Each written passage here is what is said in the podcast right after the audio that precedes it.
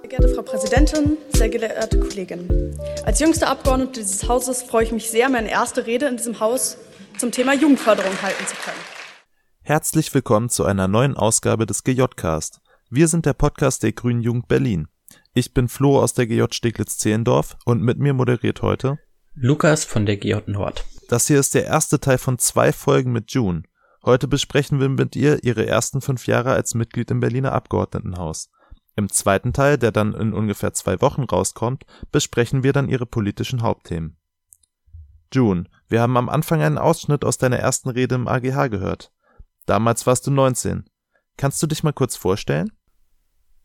Ja, hallo ihr Lieben, ich freue mich auf jeden Fall heute mit euch zu sprechen. Ich bin June, ich bin 24 Jahre alt und sitze seit 2016, also mittlerweile seit fünf Jahren im Berliner Abgeordnetenhaus, dem Landesparlament und bin da in verschiedenen Bereichen tätig und davor war ich auch schon in der Grünen Jugend engagiert und genau, das mache ich jetzt gerade und wie gesagt, ich trete nochmal an und ähm, im, zwei, im, September diesen Jahres ist ja die nächste Wahl, sowohl im Bundestag als auch ähm, fürs Land und für, für die Kommune wählen wir und ich trete wieder fürs Abgeordnetenhaus an und bin dann hoffentlich nicht mehr die jüngste Abgeordnete ähm, in der nächsten Legislatur, aber solange mache ich das noch als, als jüngste gerade. Du bist dann schon länger in der Politik aktiv. Ähm, wie verlief denn dein Weg in die Politik und was waren so deine Motivationen, um das überhaupt zu machen? Ja, also ich habe ähm, so richtig angefangen, Politik zu machen in meiner Schule, allerdings erst sehr spät. Also wahrscheinlich wissen die meisten, dass es so Schülervertretungen gibt und so und ähm, das ist auch irgendwie in vielen Schulen Thema. Ähm, das ist an mir ganz lange so vollkommen vorbeigegangen. Also ich habe gedacht, naja, Klassensprecher, das kann ich natürlich, weil das wurde gewählt, aber dass die irgendwie auch einen Job haben und dass die machen, Sachen machen können und dass es da so eine Gesamtschülervertretung gibt und so, das war mir überhaupt nicht so richtig klar. Und ähm, ich glaube, vielen anderen an meiner Schule ehrlich gesagt auch nicht. Und ich habe das, ich bin dann so reingerutscht, weil wir hatten im Bezirk, wo meine Schule war, das war in Charlottenburg-Wilmersdorf, ähm, gab es ein Kinder- und Jugendparlament, also quasi eine Instanz auf der Bezirksebene für Kinder und Jugendliche, sich demokratisch zu engagieren. Und wir hatten Anfang des Schuljahres da wohl eine Person gewählt, die hat die Schule gewechselt. Und dann äh, lief es ganz undemokratisch quasi, dass mein stellvertretender Schulleiter mich gefragt hat, ob ich quasi für die letzten paar Monate damit hingehen will. Ähm, also so, wie es eigentlich gar nicht laufen sollte. Aber das war der erste Moment, wo ich dann so richtig mit ähm, Schulpolitik und auch mit Demokratie in, in Schule und in Bildung quasi auch in Kontakt gekommen bin.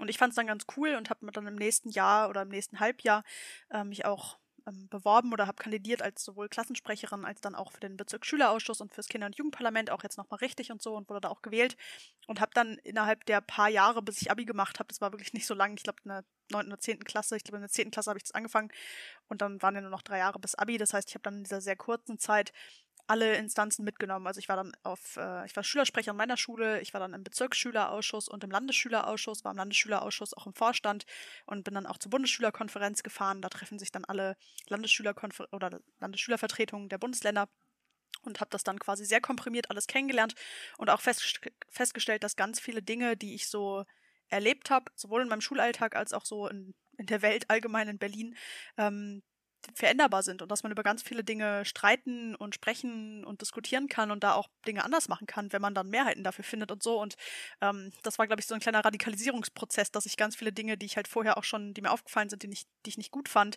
dann mitbekommen habe, ah krass, das kann man eigentlich in der Theorie jedenfalls ändern. Und ähm, genau, bin dann parallel dabei äh, dazu gekommen, dass ich dann neben meiner Schülervertretungsarbeit auch bei der Grünen Jugend Mitglied geworden bin, da ganz viel Bildungsangebote auch genutzt habe.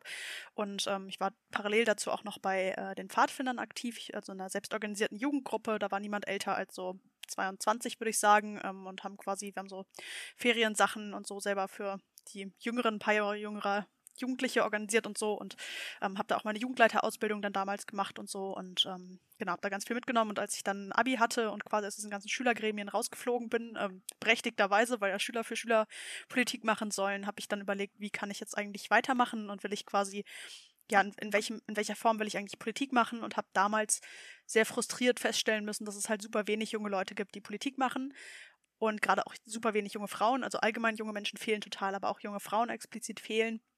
Und habe dann gedacht, naja, kandidieren kann man ja mal und schlimmer als irgendwie versuchen und dann scheitern kann es ja auch nicht werden und im Zweifel könnte es ja vielleicht doch was werden und so und ähm, genau, habe mich dann beworben auf das Votum der Grünen Jugend Berlin und dann auch der Grünen und ähm, wurde auf die Landesliste gewählt und war dann äh, jüngste Abgeordnete. Also bist du dann in dem Prozess auch irgendwann zu den Grünen oder zur Grünen Jugend gekommen? Äh, wie ist das passiert und warum gerade die Grünen und die Grüne Jugend?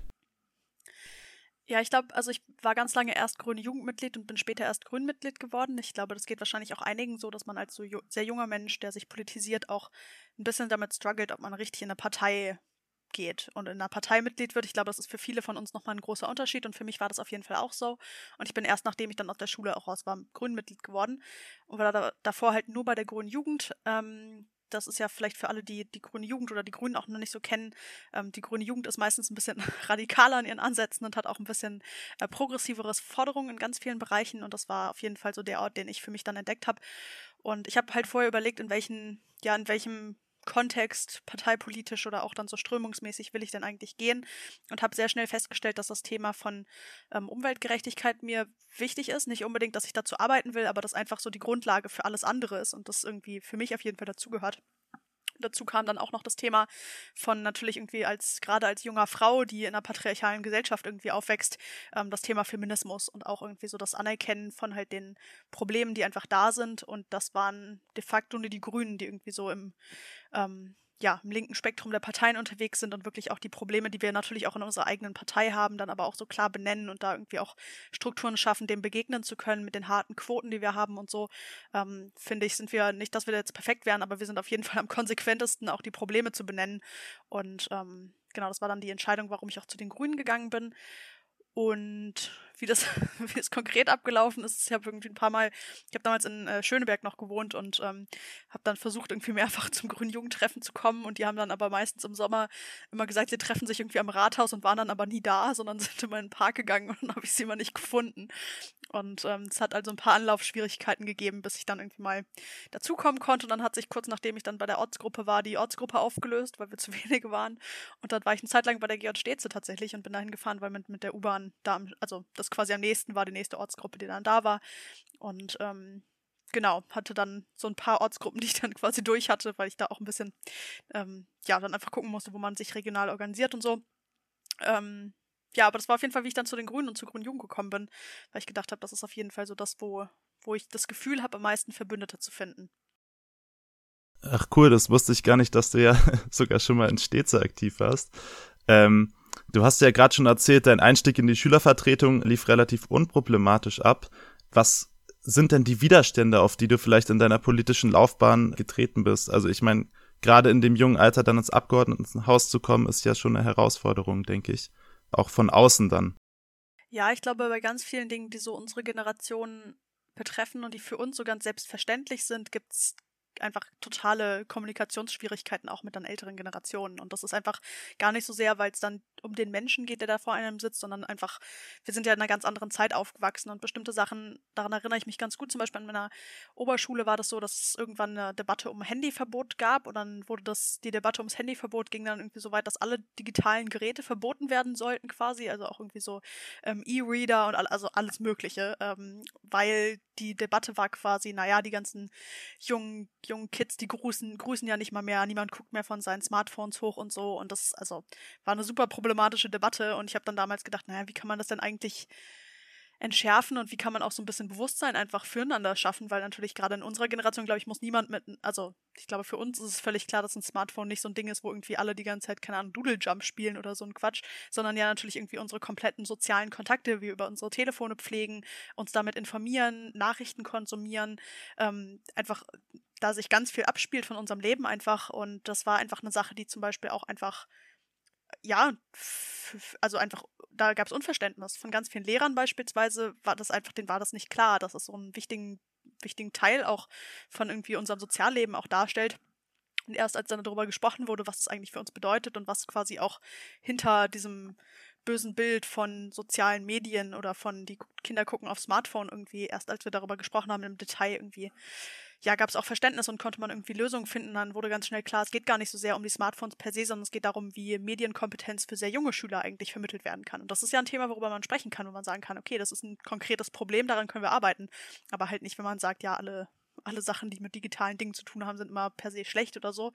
Und ich habe das Gefühl, dass es halt irgendwie so ein, gut, ganz gutes Beispiel ist für Dinge, die uns einfach beschäftigen und die für uns so No-Brainers sind, also worüber wir gar nicht mehr diskutieren müssten als Generation oder auch Leute untereinander, aber halt irgendwie für, ja, wir noch sehr viel Aufklärungsarbeit irgendwie leisten müssen, wenn es um ältere Personen geht und dadurch, dass ich wirklich mit Abstand die Jüngste auch im Abgeordnetenhaus bin, gibt es natürlich auch oft Situationen, egal zu welchem Thema, wenn es dann irgendwie so um die jungen Leute geht, dass man dann schon irgendwie mir die Rolle zukommt, dass ich dann intervenieren muss und sage, hey, ähm, jetzt auch in der Pandemie beispielsweise hieß es ja ganz oft, ja, die jungen Leute, die gehen alle Party machen und die sind unterwegs und niemand hält sich an die Regeln und ich habe dann irgendwie das versucht abzugleichen, auch mit mein, meinem Umfeld und wie ich das wahrnehme von, von jungen Leuten, die irgendwie gerade ja ganz stark auch betroffen sind davon, dass sie halt irgendwie niemanden sehen können, zu Hause bleiben müssen, Uni und Schule sich digital abspielt, wenn überhaupt. Und ähm, habe dann auch so ein bisschen versucht, einen Gegenpol zu setzen zu dieser einfach ja, Erzählung, die gar nicht so sehr fundiert ist, von wegen, ja, alle jungen Leute sind irgendwie diejenigen, die hier das größte Problem in der Pandemie darstellen, weil ich das als sehr, sehr anders erlebt habe, dass sehr viele junge Leute sehr verantwortungsbewusst umgegangen sind mit der ganzen Situation, natürlich darunter leiden und das alles nicht cool finden, wie wir alle, glaube ich, aber trotzdem uns allen schon auch klar war, dass wir, ja, dass, dass wir auch in der Verantwortung sind, irgendwie das jetzt gut zu managen und ähm, ja, ich glaube, das ist, sind so Beispiele, wo man einfach wirklich auf so fundamentale Gegensätze stößt, dass man einfach schon merkt, dass es da wirklich auch einfach ja, Unterschiede in Generationen alleine schon gibt. Dann nochmal zurück zur mehr politischen Karriere. Du warst dann plötzlich Berufspolitikerin. Ähm, wie hat dein Umfeld darauf reagiert? War das eher Unterstützung oder gab es da Gegenwind, weil du jetzt plötzlich zu denen da oben gehörst? Ich glaube, auch als, also ich habe natürlich irgendwie auch bei meinen Freunden und so schon erzählt, als dieser ganze Prozess anfing, ich kandidiere jetzt aufs Votum von der Grünen Jugend und ich kandidiere dann auf die Landesliste der Grünen. Und auch als ich dann gewählt wurde, habe ich es natürlich erzählt. Aber ich glaube, ganz viele Personen auch so um mich herum haben erst verstanden, was das eigentlich konkret bedeutet, als es dann so schon passiert ist quasi. Also erst als ich dann ähm, berichtet habe, irgendwie, ja, und ich muss jetzt irgendwie gucken, dass ich Bewerbungsgespräche führe für meine Mitarbeiter, ist so irgendwie Freunden, die ich noch aus der Schule kannte oder so, waren die so, äh, krass, stimmt, das gehört jetzt dazu. Du bist ja jetzt irgendwie dann auch Chefin und du bist Abgeordnete und hältst Reden in einem Parlament und in einem Plenum und so weiter. Und ich glaube, dass das einfach, ähm, als ich das irgendwie dann, also genau, das einfach auch ein Lernprozess war, so für mich natürlich selber, aber natürlich auch alle um mich rum irgendwie auch kennenzulernen. Was ist denn eigentlich Politik von denen da oben in Anführungszeichen? Ähm, es ist ja nicht so, dass, also ja, das ist natürlich so, dass es ein kleiner Kreis ist von Menschen, die Abgeordnete sind und irgendwie eine ganz große Menge an anderen Leuten auch vertreten. Aber das ist ja auch, also quasi den Arbeitsalltag kennenzulernen und irgendwie auch zu checken, was macht man eigentlich den ganzen Tag als Politikerin. Ähm, das war irgendwie für mich natürlich ein Lernprozess, aber wie gesagt auch für alle so um mich rum auch auf jeden Fall. Und wie war das dann, als du gewählt wurdest quasi? Also du hast ja schon auch sehr darauf hingearbeitet und, und sehr viel Mühen rein investiert. War das dann irgendwie so ein Moment, wo du total befreit warst und irgendwie triumphiert warst? Oder war das dann vielleicht irgendwie beängstigend, so jetzt geht's erst richtig los? Oder wie würdest du das beschreiben? Also ich meine, klar, man hat natürlich darauf, darauf hingearbeitet. Ich war ja in 2016 äh, hatte ich Listenplatz 15 und wurde, also genau, das war der Platz, auf dem ich war und es war relativ aussichtsreich, dass es auch direkt klappt, aber ich war auf jeden Fall, also im Wahlkampf war ich relativ entspannt, weil ich so dachte, ja, Platz zieht easy, gar kein Problem, ich muss mir gar keine Sorgen machen.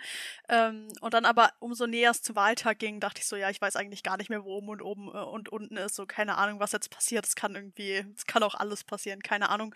Und am Wahlabend selber weiß ich, dass ich irgendwie kurz auf der Wahlparty war, aber gar nicht so richtig abwarten konnte, wann, also dass die Ergebnisse dann auch kommen, weil ich irgendwie so von, also es war auch meine erste Wahl, also an dem Tag morgens war ich super aufgeregt und bin irgendwie das erste Mal wählen gegangen auch. Und es war voll aufregend, weil ich irgendwie aus irgendwelchen Gründen total dachte, ah oh, fuck, ich, ich verschlaf bestimmt. Was passiert, wenn ich erst um 17 Uhr aufwache und dann irgendwie, keine Ahnung, zum Wahllokal, was bei mir voll um die Ecke war, wenn ich das nicht dahin schaffe oder es eine lange Schlange gibt, was passiert dann, weil es natürlich irgendwie alles auch total aufregend war. Und dann am Abend selber habe ich überhaupt keine Ruhe gefunden, sondern war irgendwie, ähm, habe den, den Abend selber mit ein paar Freunden verbracht und ähm, war dann bei mir zu Hause und wir haben dann die ganze Zeit vorm Rechner gesessen und so die Sachen hin und her gerechnet, was passiert, welche Wahlkreise haben jetzt gezogen, wie rechnet sich das auf mit der Liste und wie wird es dann alles und so und haben es de facto auch am Abend selber oder in der Nacht dann noch irgendwie gar nicht richtig wissen können. Es sah alles sehr, sehr gut aus, logischerweise, aber ähm, ich bin auf jeden Fall mit so einem mulmigen Gefühl ins Bett gegangen und erst am nächsten Morgen, als dann auf der Website der Landeswahlleiterin wird dann immer veröffentlicht, wer gewählt ist, also das ist dann quasi die amtliche auch Bekanntmachung und da stand dann halt mein Name mit Geburtstag und allem. Und dann war ich halt so, ja, okay, das muss ja offensichtlich ich sein. Und ähm, erst da war so der Moment von irgendwie, dass es, dass es durch ist einfach, dass dieser ganze Prozess der Wahl irgendwie jetzt durch ist, ist dann erst vorbei gewesen. Und dann ging es aber sofort los. An demselben Tag war noch eine Fraktionssitzung, die erste, die wir neu hatten. Das war super aufregend, das erste Mal auch quasi als Abgeordnete dann in dieses Haus zu gehen, beziehungsweise wir waren dann ja noch nicht konstituiert, aber als gewählte Abgeordnete irgendwie dann in dieses Haus zu gehen. Und dann gab es da irgendwie, die Grünen hatten so, ähm, für die neuen Abgeordneten gab es so Taschen aus so alter aus altem Material irgendwie so abgecycelt. Das war irgendwie ganz abgespaced und cool. Und das war einfach total aufregend. Und dann ging es total schnell auch los mit den Koalitionsgesprächen, also mit den, irgendwie den Verhandlungen.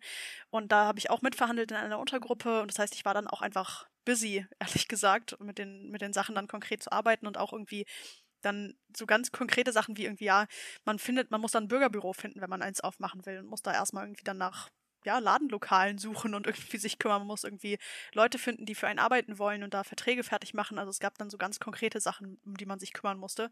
Und ähm, ja, das hat mich dann eher so beschäftigt. Es war dann nicht so, dass es so einen Moment gab, wo ich dachte, so, und jetzt bin ich entspannt und jetzt kann ich ein Jahr lang chillen oder so, sondern es kamen sofort ganz andere Aufgaben auf einen zu. Voll spannend irgendwie. Also du bist gleich direkt ins kalte Wasser geworfen worden, ohne irgendwie so eine Probezeit, die man ja oft hat bei irgendwelchen neuen Jobs. Und wie läuft das dann ab, so eine Ausschussverteilung oder so? Also ist man dann einfach Teil der Fraktion? Kannst du da noch kurz was zu erzählen? Ja, also grundsätzlich ist es so, dass natürlich auch man nicht automatisch in einer Fraktion ist. Also Fraktionen müssen sich auch erstmal gründen. Es ist erstmal so, dass Leute gewählt sind. Also Menschen sind als Abgeordnete gewählt. Das waren bei uns jetzt in dieser Legislatur 160 Menschen.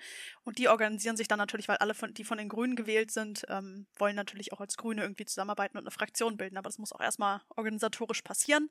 Und dann innerhalb dieser Fraktion, die sich dann zusammenfindet, ähm, guckt man natürlich so ein bisschen, wer hat Lust auf welches Thema, gibt es für irgendein Thema gar keine Person, wer könnte das trotzdem übernehmen, wie ist es eigentlich? Und das ist ein bisschen wie, ähm, ja, ich glaube so, also finde kein gutes Äquivalent, aber wenn man Stundenpläne erstellt, zum Beispiel, muss man ja auch gucken, wer hat zu welcher Zeit Zeit, wie kann man das alles so miteinander vermengen, dass es am Ende irgendwie alles aufgeht. Und so ähnlich war das dann auch bei den, bei den Ausschusssitzungen oder bei den Ausschusssitzen, weil wir dann so Listen gemacht haben mit irgendwie, wer interessiert sich für welches Thema und wer möchte in welchen Ausschuss. Und dann haben wir geguckt, passt das von der Anzahl oder nicht. Und wenn es da halt Konkurrenzverhältnisse gab, auch für Sprechertitel oder so, im Zweifel guckt man halt, ob man das vorher klären kann. Und ansonsten, wenn es sich nicht klären lässt, muss man halt eine Wahl machen. Das ist, ist ja auch voll okay. Wenn man sagt, zwei Leute wollen dasselbe, dann stimmt man halt darüber ab, wen die anderen Leute besser finden für den Job. Das ist eigentlich relativ unspektakulär, aber das meiste haben wir tatsächlich auch vorher geeint gekriegt, also dass wir gar keine Abstimmung hatten, sondern viel einfach auch ko kooperativ gut funktioniert hat. Also dass wir geguckt haben, okay, ähm, in dem einen Ausschuss, da wollten ganz viele Leute hin, wer macht denn am meisten Sinn, auch mit anderen Themen, dass die wirklich auch in diesem Ausschuss sein müssen. Zum Beispiel war klar, dass ich auf jeden Fall in den Innenausschuss will, weil ich auch den Verfassungsschutzausschuss mitgemacht habe und das Thema Strategien gegen Rechtsextremismus bearbeite und beide Ausschüsse dafür auf jeden Fall zentral wichtig sind. Und ähm, so war das bei allen anderen Leuten auch, die so ihre Themen mitgebracht haben und dementsprechend dann auch als Gesundheitspolitikerin will man natürlich dann in den Gesundheitsbereich.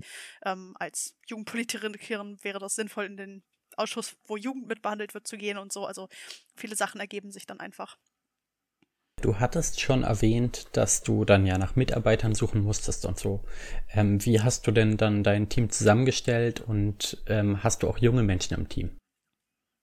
Das war voll die spannende Frage, weil am Anfang, also ganz am Anfang von der Legislatur, da war es, also da habe ich es noch, noch gar nicht hingekriegt, so diesen ganzen Prozess, bevor man gewählt ist, irgendwie zu starten, Mitarbeiter zu suchen, macht ja auch noch nicht so viel Sinn, weil man ja erstmal irgendwie quasi, also ich es wichtig fand, erstmal gewählt zu sein, bevor man schon irgendwelche Gelder vergibt oder so, ähm, oder irgendwelche Jobs vergibt, wenn man noch gar nicht weiß, ob das jetzt wirklich alles final geklappt hat. Und ich habe am Anfang die ehemalige FSJlerin der Grünen Fraktion angestellt, die auch bei der Grünen Jugend aktiv war und mit der ich im Wahlkampf schon zusammengearbeitet hatte und so. Und das hat total Sinn gemacht, weil die die Fraktion schon kannte und ganz viele Dinge. Ähm, und ja, dann eine Zeit lang waren wir zu zweit und haben so ganz viele Sachen irgendwie im, im Team und im Büro dann einfach irgendwie so hingekriegt, zu zweit mit äh, viel Frauenpower auf jeden Fall. Und dann habe ich halt irgendwie geguckt, was sind eigentlich so die Bereiche, in denen ich Unterstützung brauche, weil das ist ja auch, also unser Budget ist da auch begrenzt, wie viel wir da, also wie viele Stunden ähm, wir Unterstützung bekommen können.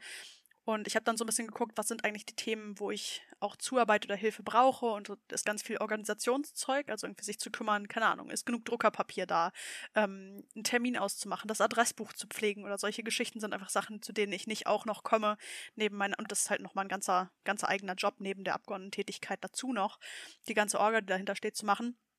Und dann habe ich so ein bisschen rauskristallisiert für mich selber, was sind die Punkte, wo ich Unterstützung brauche und dann da gesucht. Und ich, ich habe auch immer noch ein sehr, sehr junges Team tatsächlich. Also ich habe relativ junge Mitarbeiter, die sind, meisten sind trotzdem älter gewesen als ich natürlich, weil ich sehr, sehr, sehr, sehr super jung war. Aber ähm, quasi schon so die meisten Mitte 20, ähm, jünger oder halt irgendwie so bis 30 circa. Und das hat auch nicht nur Vorteile, weil natürlich auch gerade so junge Leute wie wir sind ja manchmal auch ein bisschen sprunghaft und auch so, also ich meine, ich habe mich ja entschieden, dann diese fünf Jahre auch in, im Landesparlament zu sein und einen Job zu machen. Also ich kann ja nicht dann sagen, ja, und jetzt mache ich nochmal kurz Praktikum hier und dann, okay, bye, ich gehe jetzt ins Erasmus oder so. Das war ja für mich überhaupt nicht möglich. Aber gerade für andere junge Leute in der Situation, selbst wenn sie dann sagen, ich habe auch Bock in einem Abgeordnetenbüro zu arbeiten, manchmal ergeben sich Sachen, dass man irgendwie doch nochmal sagt, ich will eigentlich nochmal was anderes studieren oder ich will nochmal irgendwie, ich habe die Möglichkeit bekommen, irgendwo hinzuziehen und will das jetzt nochmal machen und so. Und ähm, ja, das heißt, sehr flexibel oft in meinem Team, aber ich bin da auch ganz froh drüber, weil es eben trotzdem auch ja irgendwie ganz gut gepasst hat bisher immer. Dass es irgendwie auf der einen Seite gut und flexibel und dynamisch zusammengehört und trotzdem aber ähm, ja, ich natürlich auch, also man immer so einen Ausgleich schaffen muss zwischen Kontinuität, die man im Zweifel auch dann alleine darstellen muss und irgendwie so allem drumherum. Ähm, ja, und in vielen Bereichen ist es natürlich so, dass ich musste mich einarbeiten, aber natürlich meine Mitarbeiter in viele Bereiche einfach auch. Ähm, aber bisher hat es ganz gut geklappt, würde ich sagen. Du bist ja erst 24, wie gesagt, aber sozusagen schon die alte Häsin innerhalb der GJ. Also jetzt kandidieren ja auch noch mehr Leute fürs Abgeordnetenhaus oder auch für andere Parlamente, BVV oder Bundestag. Die haben sich ja auch teilweise schon mit dir geredet und sich da irgendwie Tipps geholt. Hattest du denn damals Vorbilder oder irgendwie MentorInnen, mit denen du da, zu denen du aufgeschaut hast, die dir da irgendwie geholfen haben? Ja, ehrlich gesagt war das, also bin ich sehr froh in der, also über die Situation, in der wir jetzt heute sind, dass wir nämlich viele junge Kandidierende haben, dass sich viele Leute auch empowered gefühlt haben, das so für sich als Weg irgendwie zu sehen, sowohl in eine BVV zu gehen, also in eine Bezirksversammlung oder auch ins Abgeordnetenhaus, weil das auch natürlich keine einfachen Entscheidungen sind. Also man ähm, macht da ja krasse Arbeit, man steht krass in der Öffentlichkeit. Es hat nicht nur Vorteile, ähm, dieses ganze Zeug, aber ich fand, ich finde es halt super wichtig, dass wir auch mehr junge Leute werden und gerade auch mehr junge Frauen werden und das hat sehr, sehr gut funktioniert in den letzten Jahren, diese Bildungsangebote zu machen und Leute auch wirklich dazu zu befähigen, sich das zuzutrauen und auch zu sagen, ja, ich, ich will das auch. Also nicht nur so ein Ding von wegen, ja, ich kann mir das vorstellen, sondern auch quasi dann ähm, alles, was dazugehört, auch mitzunehmen. Und ich war, als ich kandidiert habe, nicht in so einer Situation. Damals war es so, dass es echt, ähm, ja, ich da sehr viel auch einfach proaktiv selber mir erkämpfen musste und quasi da stand und gesagt habe, nee, ich, ich will jetzt auf dieses Votum kandidieren und ich mache das auch und dann muss ich halt gucken, ob ich gewählt werde und genauso war das bei der Landesliste, dass vorher überhaupt nicht klar war, ob das was wird oder nicht, sondern ähm, damals war es ja auch eine LMV, also alle Mitglieder der Grünen Berlin konnten kommen. Das hat in einem riesigen Kinosaal stattgefunden, ähm, in Mitte und äh, im, im Kino Kosmos. Und da waren halt irgendwie tausend Leute im Saal. Und dann wurde da halt gewählt und es war vorher überhaupt nicht so absehbar, wie wird es am Ende? Ich habe damals eine Rede gehalten und wusste auch, bis der letzte Wahlgang durch war und ich wirklich final gewählt war, auch nicht, ob das jetzt irgendwie geklappt hat oder nicht. Und ähm, ja, hatte damals eher eine andere Situation. Wir haben ja jetzt auch die Situation, und da bin ich sehr, sehr dankbar drüber und finde es auch sehr, sehr cool, dass wir jetzt eine Kontinuität auch haben. Dadurch, dass ich jetzt schon fünf Jahre im Parlament bin und jetzt neue Leute reinkommen, können wir auch so ein bisschen so einen fließenden Übergang machen. Und das ist auf jeden Fall was, was ich mir auch gewünscht habe und was ich mir auch vorgenommen habe. Also ein, eine Sache, die ich wirklich schaffen will in diesen fünf Jahren, in denen ich im Parlament sitze, auch nachhaltige Strukturen zu schaffen. Also wirklich zu gucken, dass dann neue Leute nachkommen, ich die Sachen teilweise auch übergeben kann. Ähm, meine Mitspitzenkandidatin Clara ist ja 21 jetzt und ähm, wenn alles so klappt, wie wir uns das erhoffen, dann wird es ja auch so sein, dass zum Beispiel ich den Bereich Jugendpolitik als Sprecherposten auch hoffentlich dann irgendwie abgeben kann. Sehr, sehr gerne einen Clara als jüngste Abgeordnete dann. Und äh, trotzdem werde ich natürlich irgendwie Jugendbeteiligung und solche Sachen auch weiter als Themen mittragen, aber quasi auch irgendwie so das abgeben zu können, finde ich, ist auch ein Zeichen dann an die nächste Jüngere. Also das fände ich, also ich hätte es blöd gefunden, wenn ich jetzt quasi noch die nächsten fünf Jahre auch noch die Jüngste gewesen wäre, ähm, weil ja auch wahrscheinlich die anderen Parteien stellen ja nicht so junge Leute auf wie wir. Ähm, das war jetzt auch nicht selbstverständlich, dass wir das gemacht haben als Partei. Da steckt ganz, ganz schön viel Arbeit dahinter, aber es hat jetzt ganz gut funktioniert und wie gesagt, ich habe damals nicht, ich war nicht in so einer Situation, dass das irgendwie ähm, groß begünstigt worden wäre, sondern war eher eine Sache, dass ich da wirklich mich ziemlich krass durchboxen musste und bin daher sehr froh, dass wir es jetzt geschafft haben, es nicht ganz so schwierig zu machen für andere junge Kandidierende. Okay, also an der Stelle hätten wir dann mal eine Kurzfragerunde an dich. Also ich stelle dir einfach schnell Fragen und du antwortest so schnell wie möglich. Okay. Natürlich ganz unverbindlich hier. Ich fange an. Wo sitzt du lieber, im Hörsaal oder im AGH-Plenum? Oh, lieber, also schwierige Frage. Kommt drauf an, wer spricht. Okay. Je nachdem. Gutes Argument. Okay, iOS oder Android? Ich bin Apple-Nutzerin tatsächlich. Ich, ich habe ganz lange Linux benutzt auf meinen ersten Rechnern und bin dann irgendwann, als ich äh, ins Abgeordnetenhaus gekommen bin, auch ähm, umgestiegen auf MacBook und ähm, bin damit ganz zufrieden persönlich. Okay, du musst einen GJ-Konflikt für uns lösen. Äh, Telegram oder Signal? Ich bin Team Telegram. Ich weiß, dass es so sicherheitsmäßig ein bisschen problematisch ist. I know, jetzt kommen hier schon die bösen Blicke, aber ich liebe die Telegram-Sticker und ich habe noch nicht alle Sticker-Packs, die man ja auf Signal auch übertragen kann, teilweise übertragen. Daher ähm, shame on me.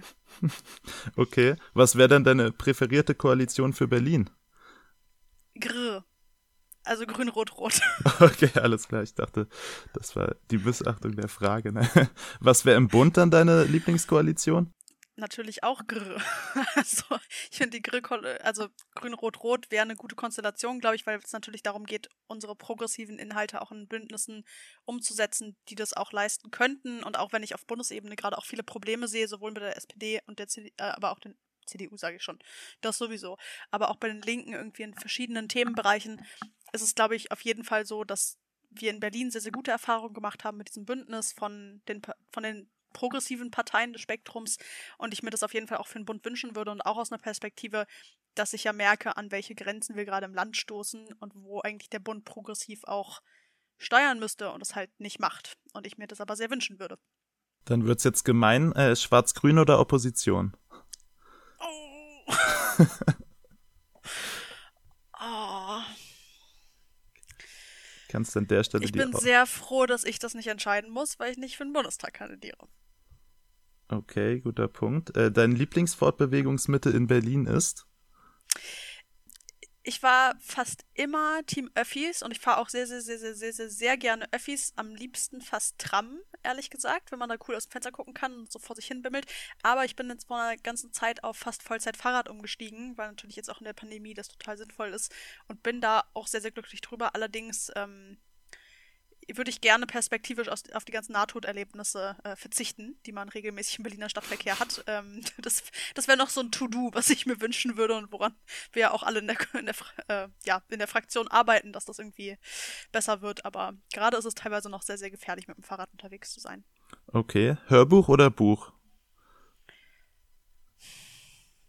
Gute Frage. Ich nehme mir für beides zu wenig Zeit gerade.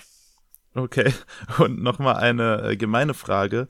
Bist, also würdest du lieber Jugendparlamente stärken oder das Wahlalter Null einführen?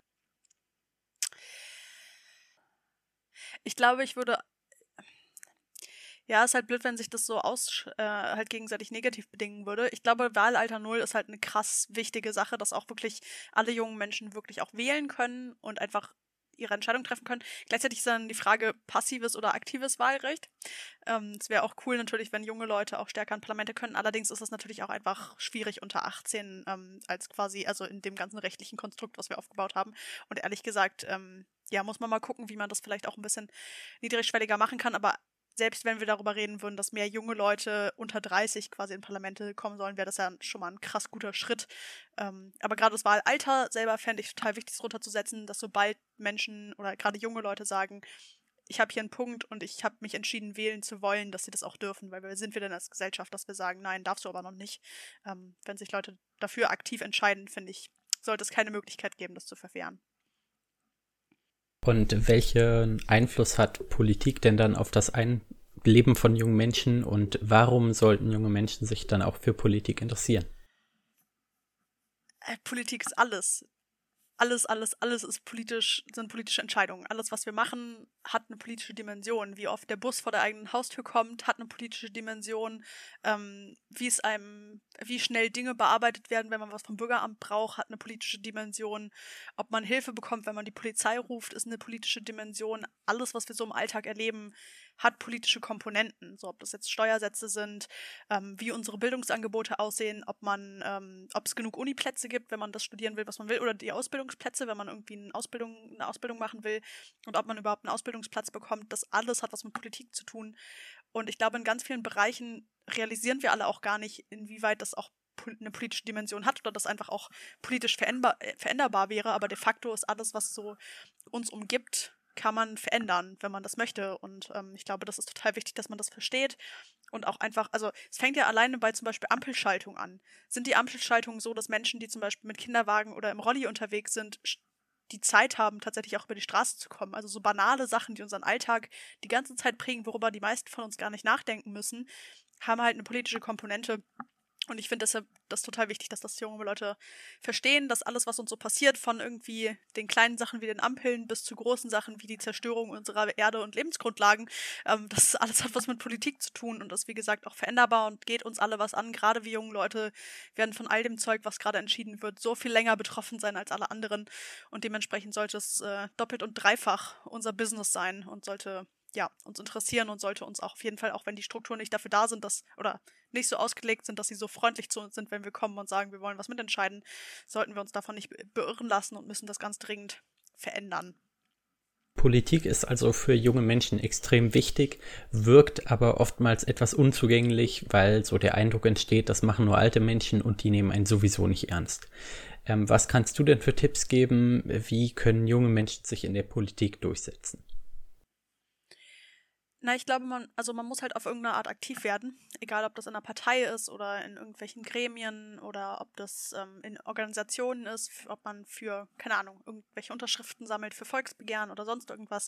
Auf irgendeine Art und Weise sollte man sich organisieren. Das ist ganz wichtig, dass man nicht alleine nur durch die Welt rennt und sagt, ich habe folgende Ideen, hier sind meine, weiß ich nicht, mein Pamphlet von Junes Ideen für die Welt, sondern dass man sich halt auch mit anderen Leuten zusammenschließt und versucht, Mehrheiten zu finden, weil das ist halt das, was natürlich auch eine Demokratie ausmacht, dass letztendlich letztendlich auch viele Leute dann sich dahinter stellen müssen, was man fordert und das auch irgendwie mittragen müssen, damit wir das auch gemeinsam irgendwie dann umsetzen können.